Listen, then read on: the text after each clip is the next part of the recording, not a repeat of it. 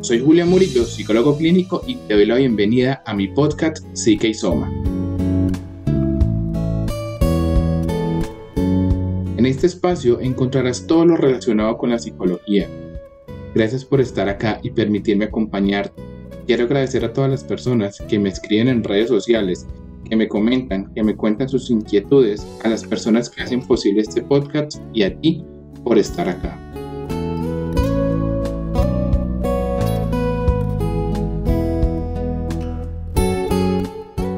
El episodio de hoy te hablaré sobre la violencia intrafamiliar que se puede vivir en algunos lugares. ¿Qué es? ¿Qué actos se consideran violencia intrafamiliar? ¿Y qué hacer cuando se presenta un acto de violencia? Acompáñame para entenderlo mejor.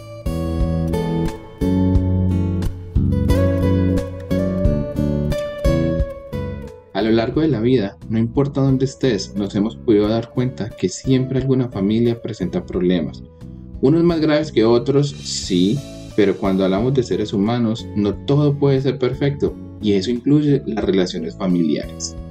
Es más, podemos hablar incluso desde nuestros propios hogares, cuando mamá nos regañaba o incluso cuando nos acusaba con nuestro padre, eso nos daba tanto susto porque algunas personas sí recibían golpes por parte de ellos.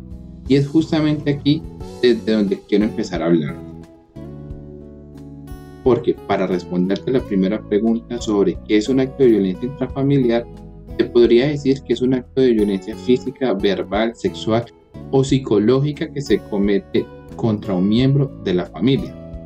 Pero imagínate lo que te decía antes, si nuestros padres temían porque sus padres no supieran, para que no los regañaran y esos regaños venían con golpes, eso quiere decir que el pensamiento de los golpes no es tan viejo y es algo que se está buscando mejorar hoy en día y eso me parece algo maravilloso, porque en muchos hogares vemos cómo se puede incluso humillar a algún miembro por tener o no tener, por hacer o no hacer, en fin, por cualquier cosa.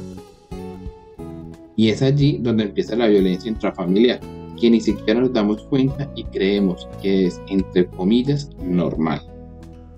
Los actos que pueden ser violentos y de los que te estoy hablando son como los golpes, patadas, bofetadas, empujones o incluso el uso o amenaza con algún objeto que pueda causar daño.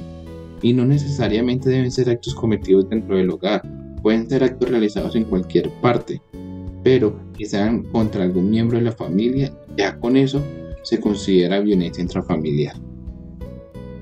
Voy a desglosar un poco más qué actos son considerados violencia, y para serte sincero, son muchos, que si nos ponemos a pensar son actos que podemos conocer en muchas familias.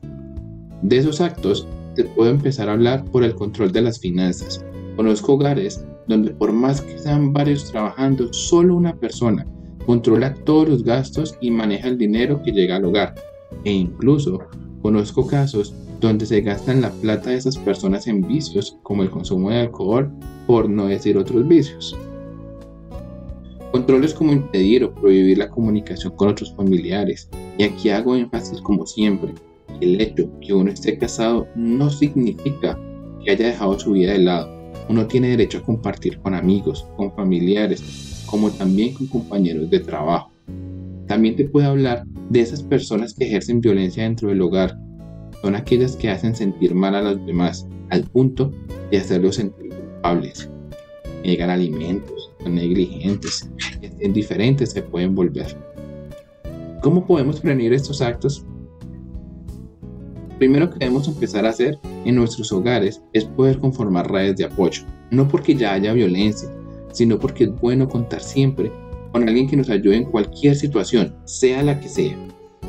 Pero si ya tenemos una red de apoyo, ya sea familiares, amigos, vecinos, compañeros de trabajo, debemos enseñar a nuestros hijos, si lo tenemos, números de estas personas para que se comuniquen, llega a pasar algo.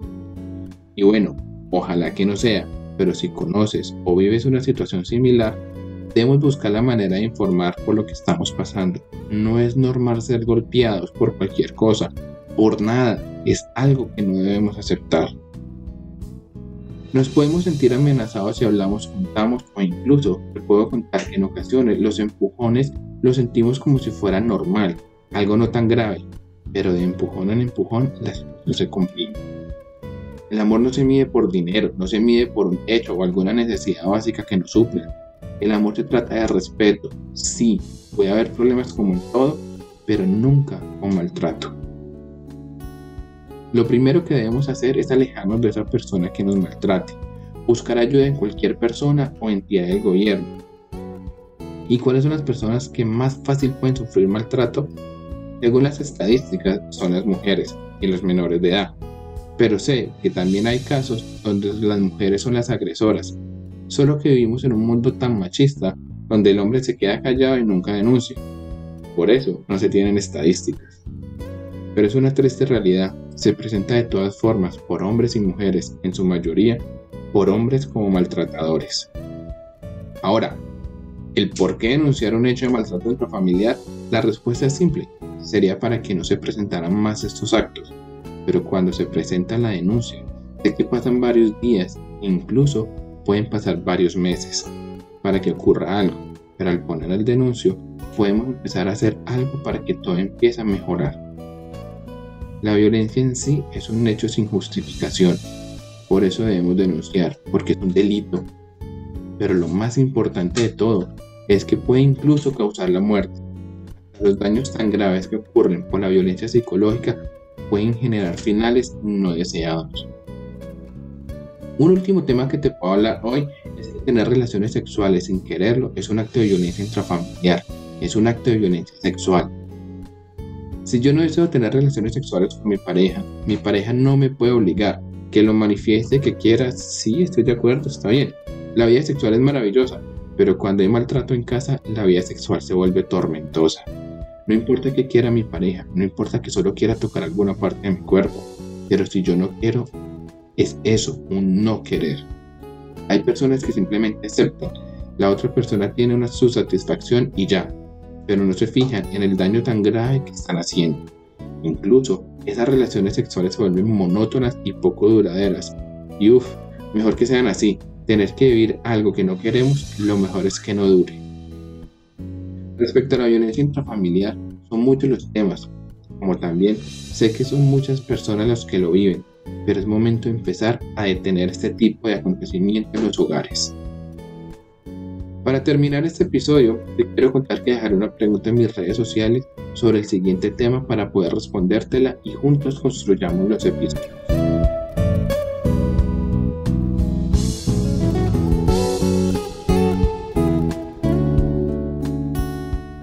No olvides suscribirte a este podcast, compártelo con tus amigos y con tus familiares.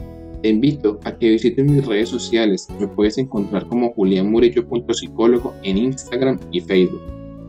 Etiquétame y déjame saber qué te pareció este episodio. No olvides dejarme tus dudas y tus preguntas. Cada semana encontrarás dos episodios nuevos. Recuerda que te acompañó Julián Murillo, que te estoy leyendo y que pronto estaremos más cerca. Mientras tanto, sigámonos escuchando. Ten un buen día sin importar cuál día sea.